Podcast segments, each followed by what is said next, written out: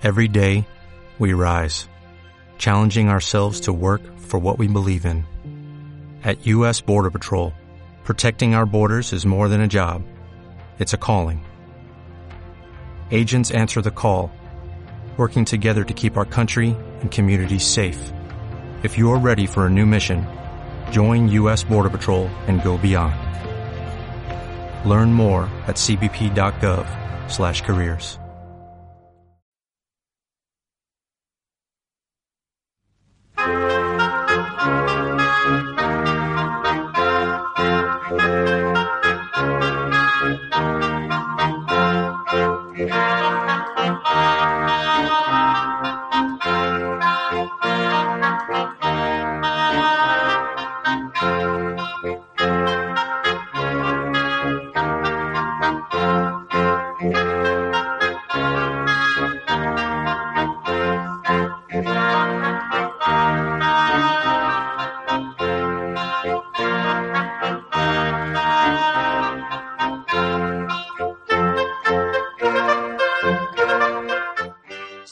Mi nombre es Antonio Tenza Navarro y esto es Cuarto Movimiento. Continuamos nuestro camino.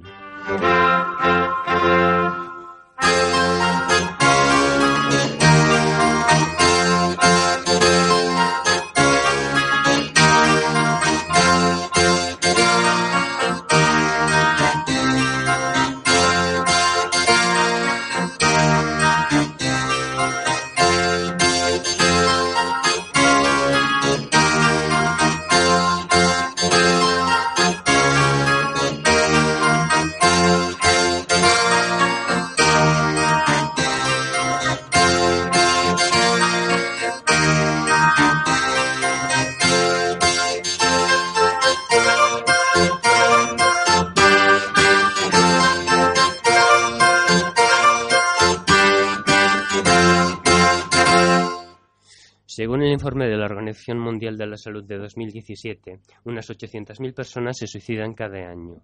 El número de tentativas es mucho mayor. Entre los 15 y los 29 años es la segunda causa de defunción.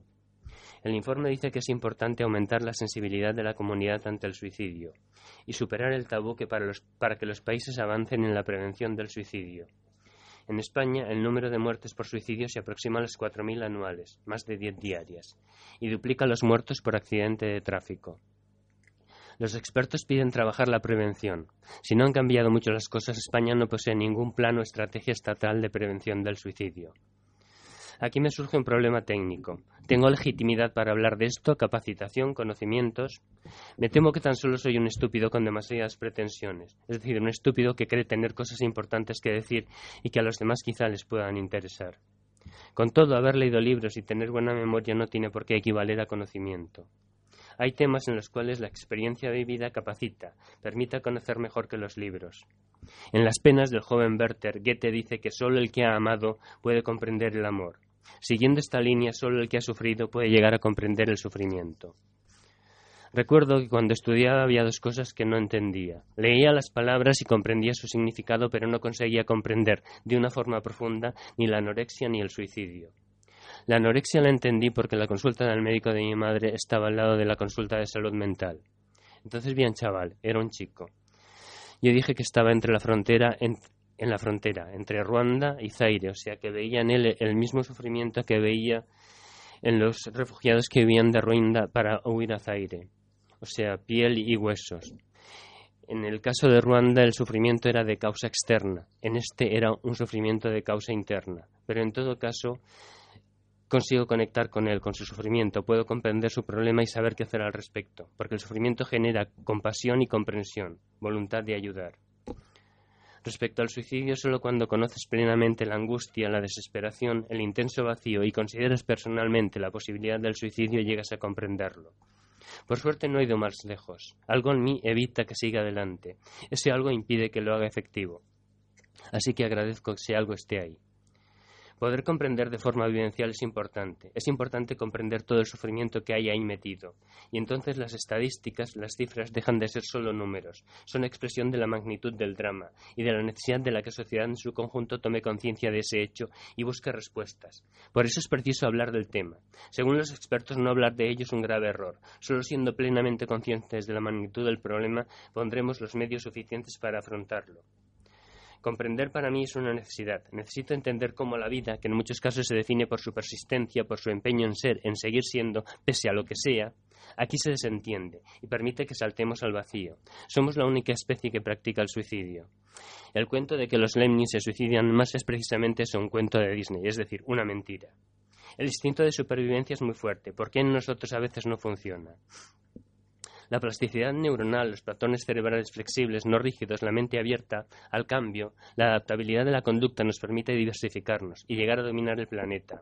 Pero se produce un alejamiento de los instintos. Como grupo podemos llegar a comprometer el futuro, a comprometer el futuro del planeta, a extinguir especies, a provocar el cambio climático. Posibilitamos la destrucción mutua garantizada. Todo un logro que puede llegar a devorarnos. Pero también podemos llegar a destruirnos a nivel individual. No, solo hemos debilitado el instinto de supervivencia, también hemos relativizado el valor de la vida, reducido el valor de la vida, ajena y propia.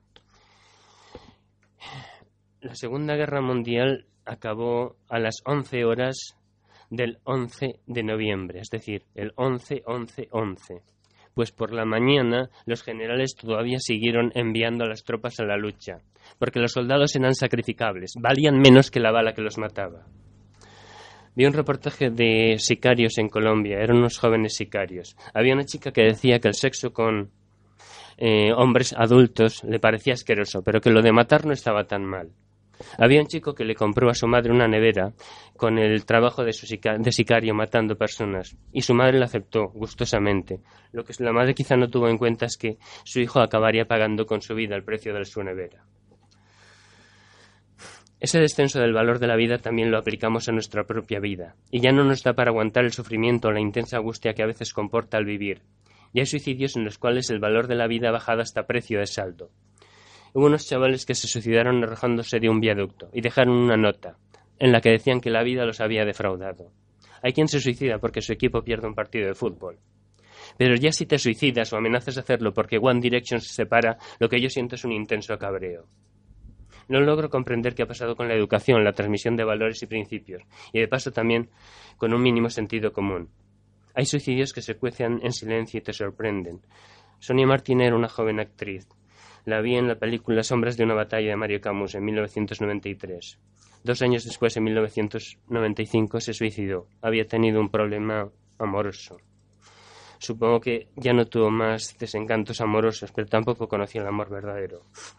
Hay suicidios, en cambio, que claramente son esperables. Y en vez de hacer algo al respecto, parece que simplemente nos limitamos a esperar qué pasa, para, ver, para poder lamentarlo mucho y después. Después tomamos medidas urgentes, porque no se puede permitir que pasen esas cosas. Eso es algo muy típico de los políticos. Amanda Todd, joven canadiense, se suicidó a los 16 años, tras sufrir un acoso persistente a través de Internet. Parece ser que entabló relación con alguien. En un momento este alguien le pidió que mostrara sus pechos por la webcam, y Amanda ingenuamente lo hizo. Fue un error, pero ¿quién no ha cometido nunca ningún error? Ninguna estupidez en su vida. Yo tengo el récord mundial. Y no parece justo que un simple error se castigue con ostracismo, deportación, pena de muerte. No le sirvió de nada a Amanda cambiar de instituto o de ciudad. El cabrón, si no era un cabrón, al menos se comportaba como tal, pues eso, el cabrón que hizo las fotos se encargó de difundirlas se extendió por la red, gracias al apego que algunas personas tienen por la basura o por la mierda, y que en el fondo es tan solo de una expresión de su propia miseria moral, y de una educación lamentable, donde ya no hay valores, principios, respeto o compasión. La educación funciona bien transmitiendo conocimientos, pero no valores y principios. Transmitimos creencias, dogmas, historia, enseñamos matemáticas y lengua, y sobre todo informática, pero no enseñamos a vivir, a valorar la vida, la propia y la ajena.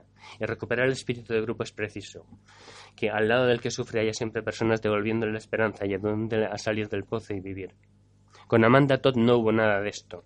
El 7 de septiembre de 2012 subió un vídeo de nueve minutos a YouTube donde en silencio va pasando tarjetas y cuenta su historia. Un grito silencioso, una petición de socorro, pero no hubo respuesta, no hubo comprensión ni tampoco compasión.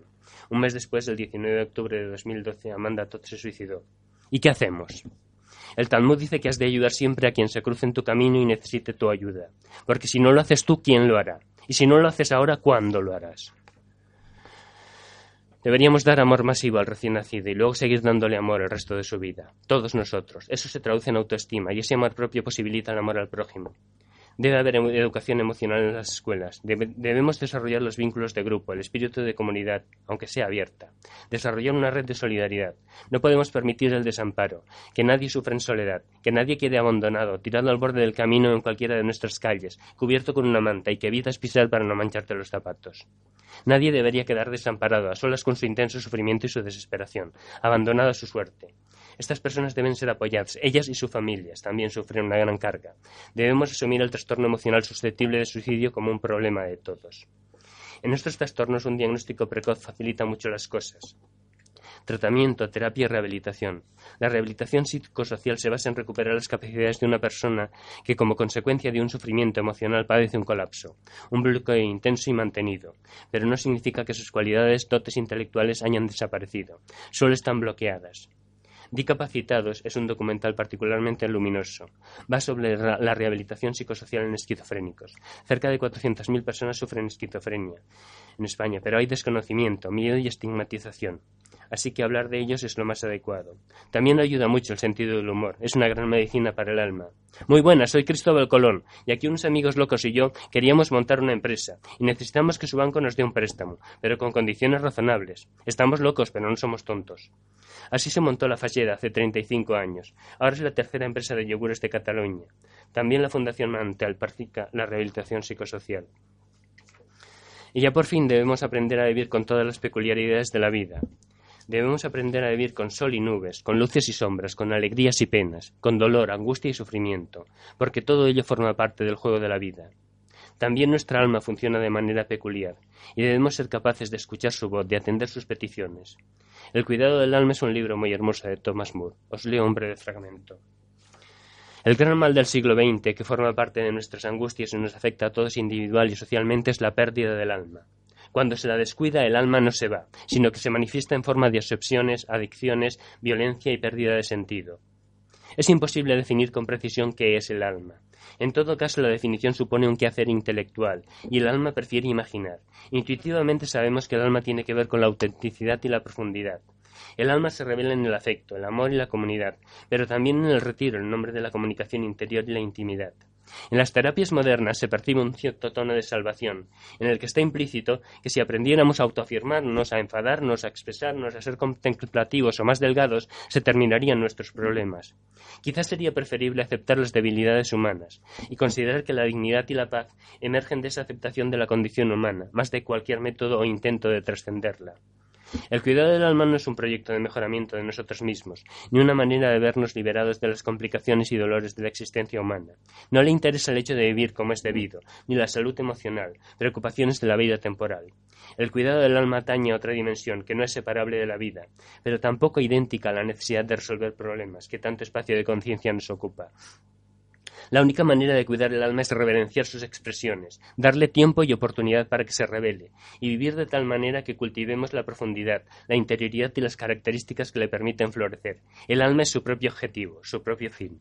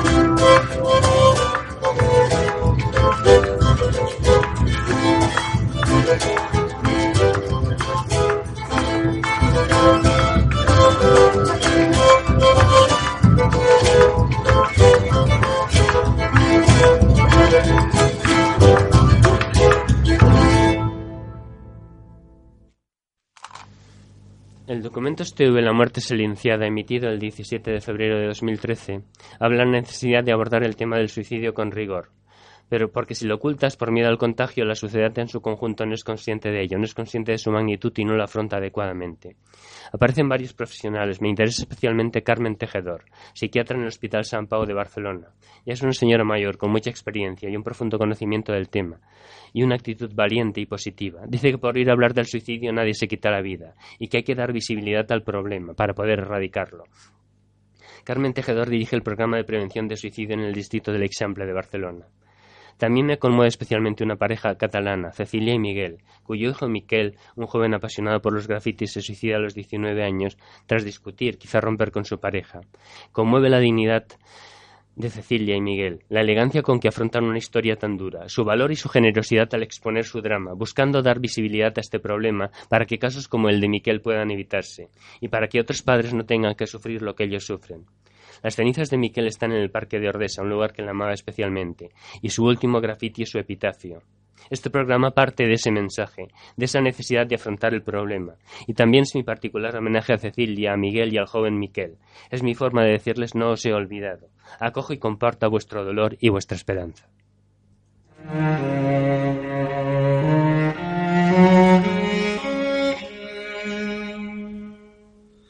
Rossinyol, que vas a França.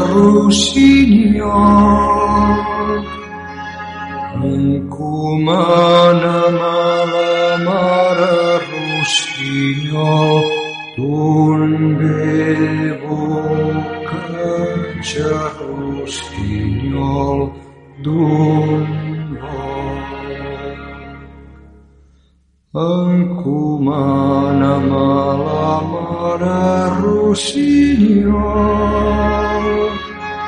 i a mon pare no pas gaire Rossinyol un vell bocatge Rossinyol d'un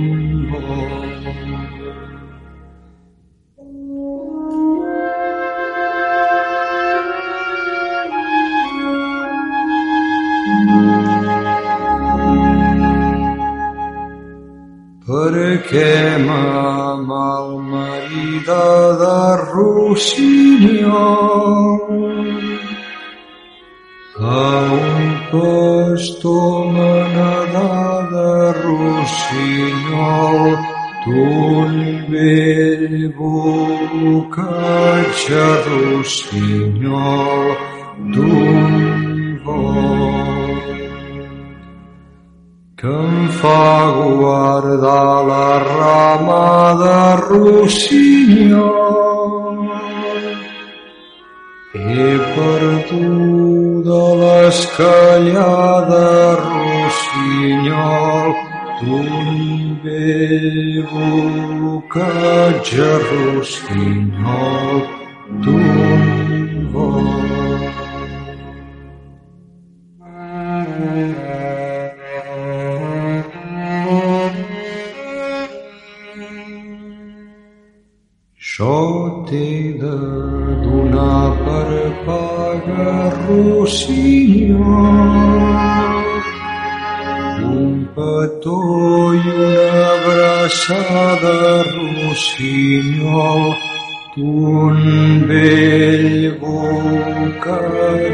Rossinyol d'un vol. Rossinyol, que vas a França, Rossinyol. Encomana'm a la mare Rossinyol,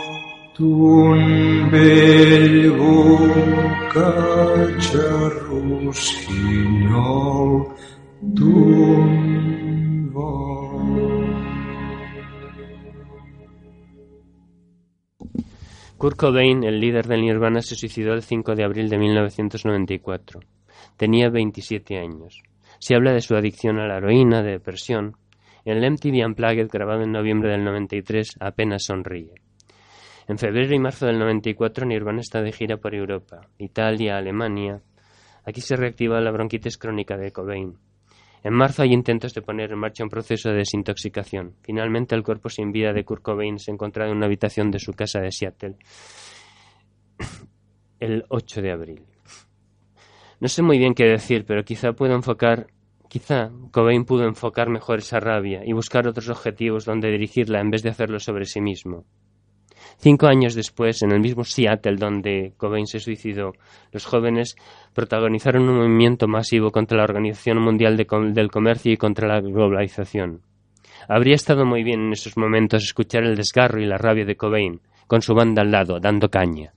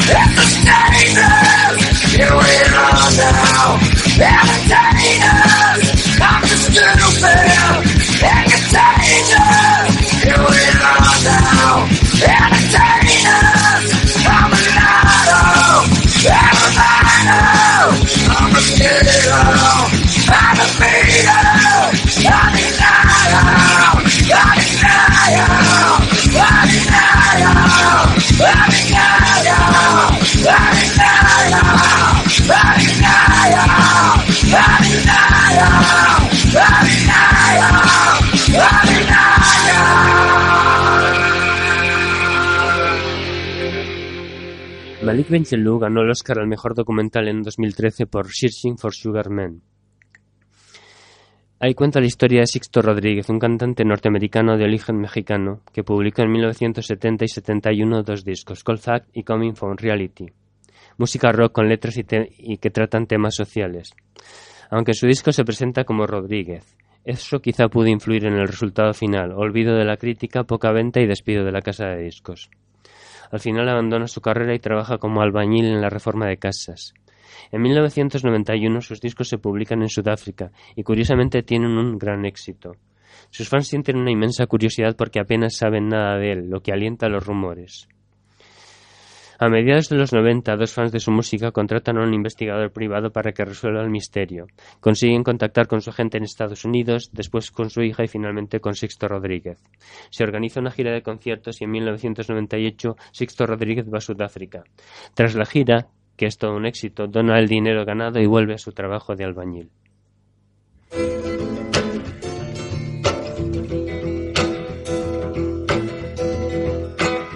Sugar man, won't you hurry?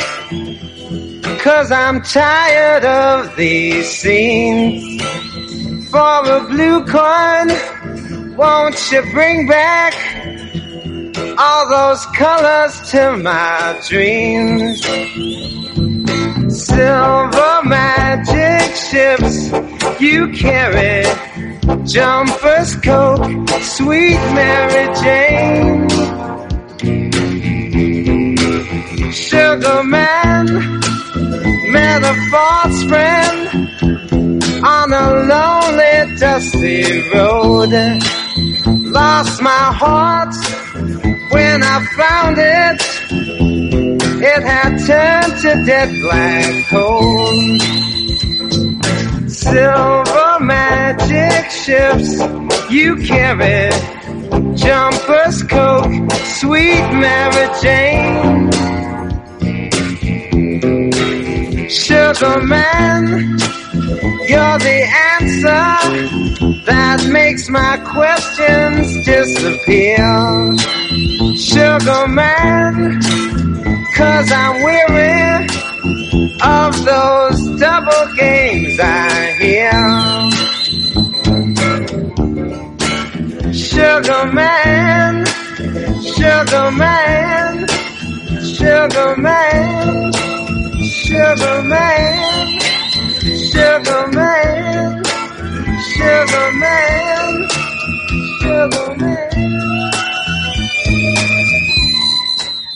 Después, Malik Benjelloul se interesa por Lawrence Anthony, un activista sudafricano defensor de los animales, rinocerontes y elefantes, que muere en 2012 de un infarto a los 61 años.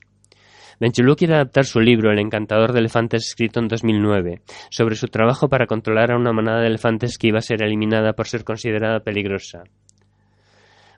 Eh, Malik Benjelloul quiere contar su historia. pero como no lo hace no sabemos si habría contado que tras la muerte de Lawrence Anthony dos manadas de elefantes peregrinaron hasta su casa, quizá como tributo de amistad. Es sabido que los elefantes rinden culto a sus muertos. Quizá consideraron a Anthony como uno de los suyos. Malik Benjelu pudo iluminar nuestras almas, llenar de luz y alegría nuestras vidas, contándonos esta historia, pero lo atrapó la oscuridad y se suicidó en mayo de 2014. En YouTube hay bastantes vídeos sobre Lawrence Anthony, subidos todos por Juan Carlos Rey, gran admirador de Anthony, de su trabajo y amante de los elefantes. Hay un vídeo especialmente hermoso, con música e imágenes, un elefantito pelirrojo, dos pequeños elefantes que caminan con las trompas entrelazadas como parvulitos cogidos de la mano, y una imagen de una belleza arrebatadora. Una niña hindú que apoya su frente y su mano derecha en la frente de un elefante, y apoya la mano izquierda en su pecho. Es una profunda muestra de respeto y hermandad.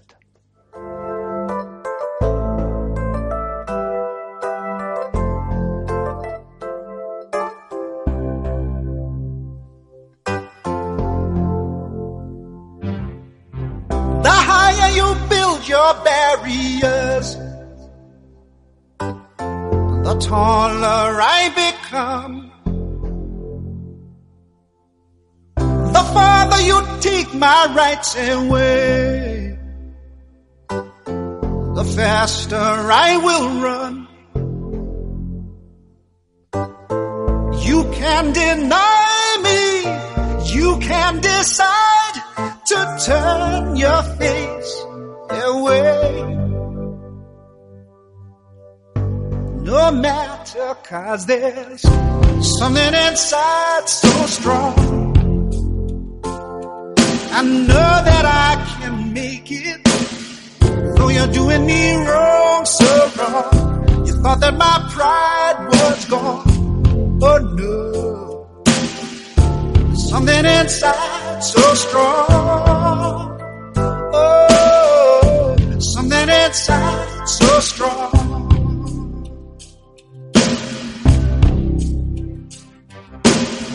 The more you refuse to hear my voice, the louder I will sing. You hide behind walls of Jericho. Your lies will come tumbling. My place and time. You squander wealth that's mine. My light will shine so brightly it will blind you. Cause there's something inside so strong, so strong. I know that I can make it. Though you're doing me wrong, so wrong. You thought that my pride was gone. No. Something inside so strong. Oh, something inside so strong. Brothers and sisters, when they insist we're just not good enough. Mm-hmm. Well, we know better.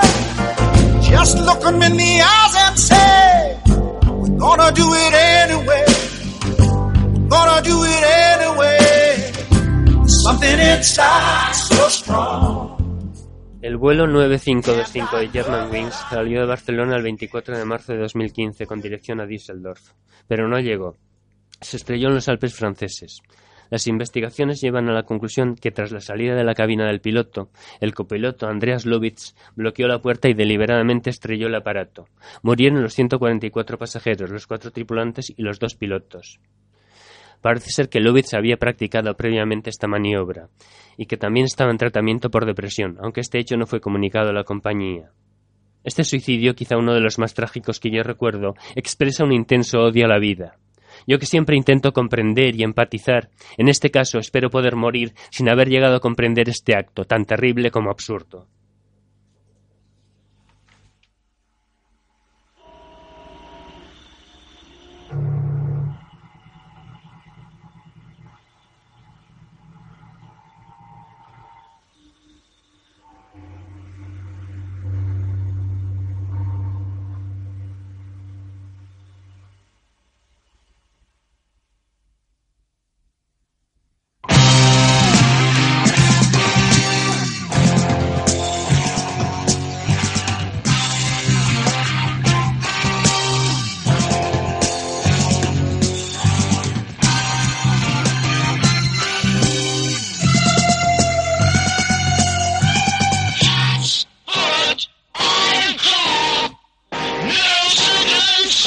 game.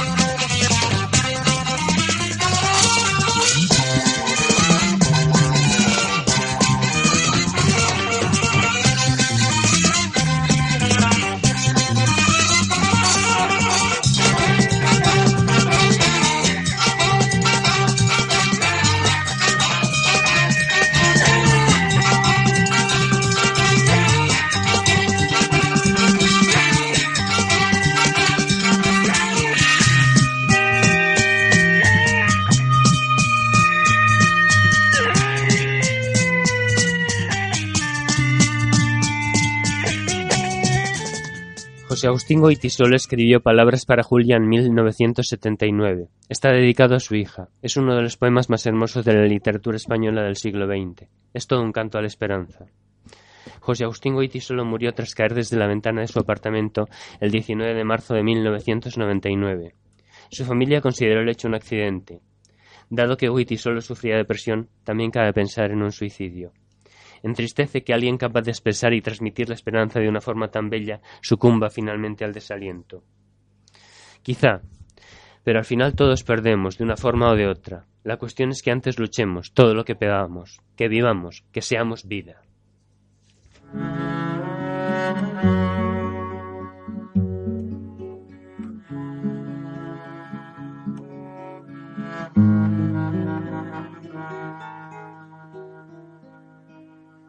Tú no puedes volver atrás porque la vida ya te empuja como un aullido interminable, interminable. Te sentirás acorralada, te sentirás perdida o sola, tal vez querrás no haber nacido, no haber nacido. Pero tú siempre acuérdate de lo que un día yo escribí pensando en ti, pensando en ti, como ahora pienso.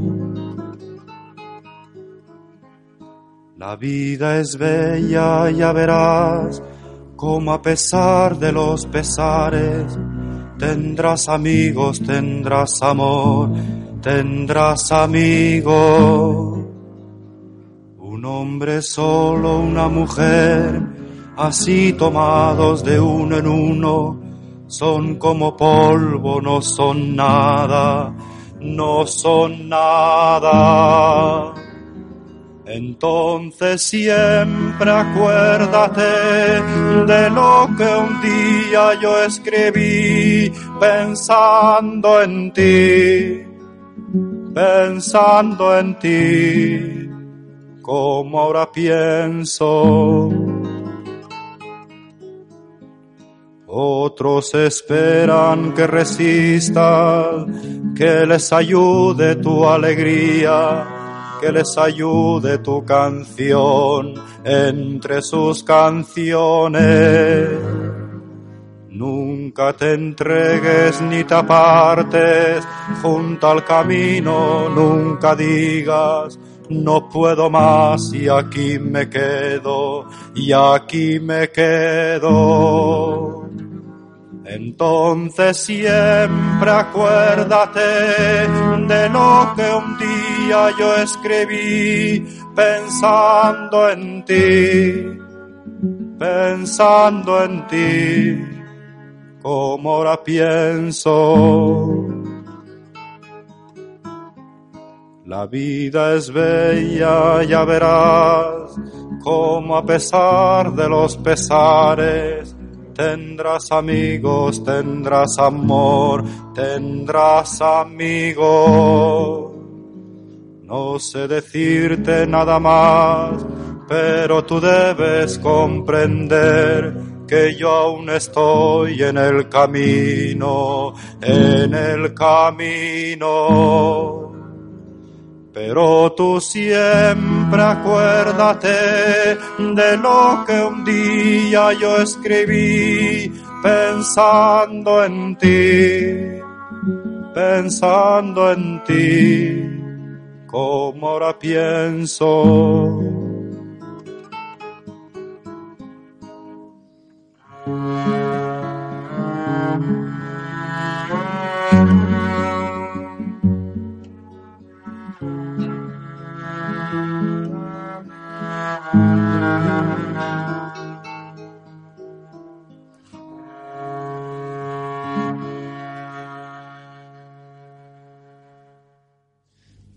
Robin Williams se suicidó el 11 de agosto de 2014. Tenía 63 años. Desconcierta un poco este triste final, pero el alma humana es muy compleja.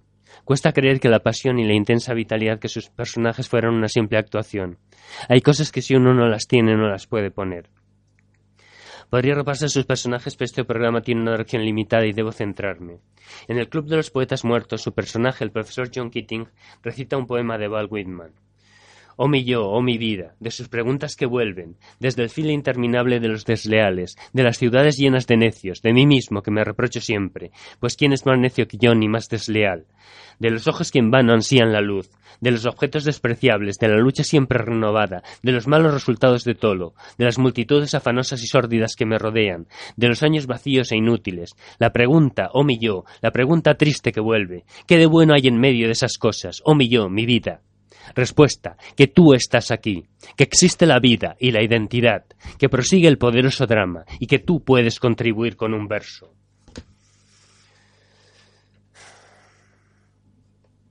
Quizá cabría preguntar, ¿cuál fue tu último verso, Robin? Oh capitán, mi capitán. ¿Acaso fue a la mierda todo? Quiero creer que no, que sus últimas palabras fueron las mismas que las del alpinista alemán Tony Kurz, atrapado en el descenso de la cara norte de Leiger en 1936, y que tras una intensa lucha finalmente dijo, ya no puedo más. Hamburger Hill, una película de John Irving de 1987, relata cómo en Vietnam, en el Valle de Assau, en mayo de 1969, en la colina identificada como H937, es tomada tras el undécimo asalto. En ese undécimo asalto hay dos sargentos, Worcester y Franz. Se separan en medio de la lucha. Franz está dentro de una chinchera y de pronto aparece Worcester. Camina pero está muerto. Worcester cae de rodillas delante de Franz, que lo abraza, lo acoge en su caída, después lo deposita en el suelo con cuidado, cierra sus ojos, besa su frente y asciende la colina, esperando quizá que a él también alguien lo acoja en su caída. Todos caemos y rezamos para que al hacerlo alguien nos acoja y nos abrace en la caída, y que tome para sí nuestra lucha, nuestro sueño.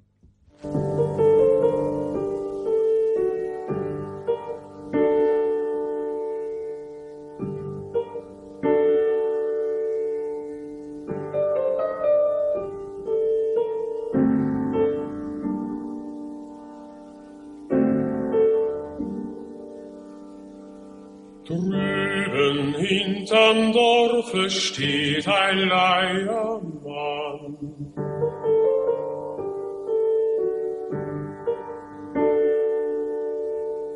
Und mit starren Fingern dreht er, was er kann.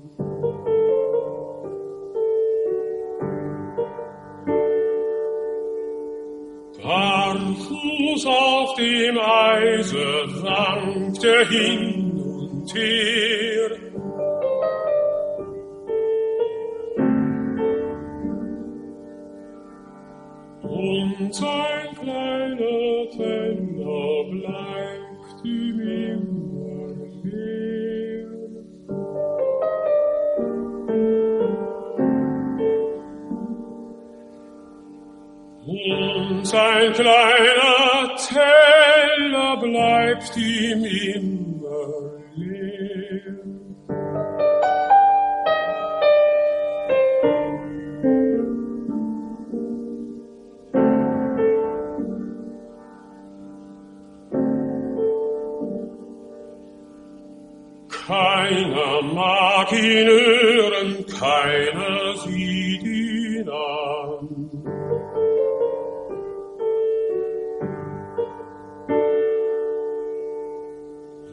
Und die Hunde knurren um den alten Mann.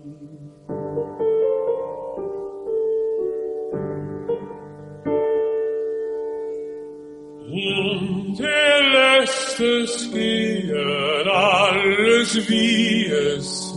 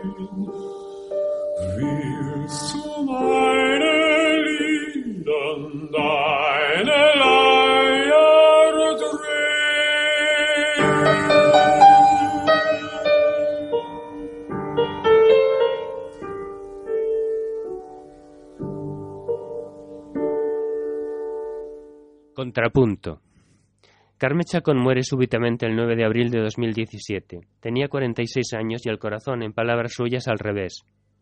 Discordancia aurículo-ventricular. Las aurículas no estaban conectadas con los ventrículos adecuados y los ventrículos no estaban conectados con las arterias adecuadas, según su cardiólogo, que también nos dice que Carmen Chacón convivió siempre con la posibilidad de una muerte súbita. Pero aún así vivió intensamente. Jugó baloncesto. Tuvo un hijo en 2008. En 2007 fue nombrada ministra de Vivienda. En 2008 ministra de Defensa. En el 38 Conse- Congreso del Partido Socialista en febrero de 2012 fue candidata a la Secretaría General. De haberlo conseguido, eso suponía su candidatura a la presidencia del Gobierno. Perdió por 22 votos con Alfredo Pérez Rubalcaba.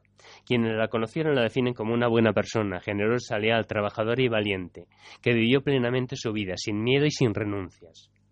Pensaba terminar aquí, pero el pasado 30 de abril murió el alpinista suizo Willy Steck, uno de los mejores escaladores de los últimos años. Steck fue uno de los trece alpinistas que arriesgó su vida por salvar al montañero navarro Iñaki Ochoa de Olza, que murió en Annapurna en mayo de 2008. Steck tomó el relevo del alpinista rumano Joria Kolibasanu, que ya lleva tres días acompañando a Iñaki Ochoa a 7.400 metros. Steck estuvo con Iñaki hasta su muerte. Por un trágico azar, Steck ha muerto en la misma zona del Everest donde en mayo de 2013 murió el alpinista ruso Alexei Bolotov, que también participó en el intento de rescate de Iñaki Ochoa. Cuando suceden esas muertes en montaña se tiende a criticar a los alpinistas por el riesgo que corren. No sé, si todos tenemos que morir alguna vez, quizás sea mejor hacerlo así, haciendo lo que amas y viviendo plenamente hasta el final. Tristes pérdidas todas ellas y las lloramos, lo mismo que honramos su memoria.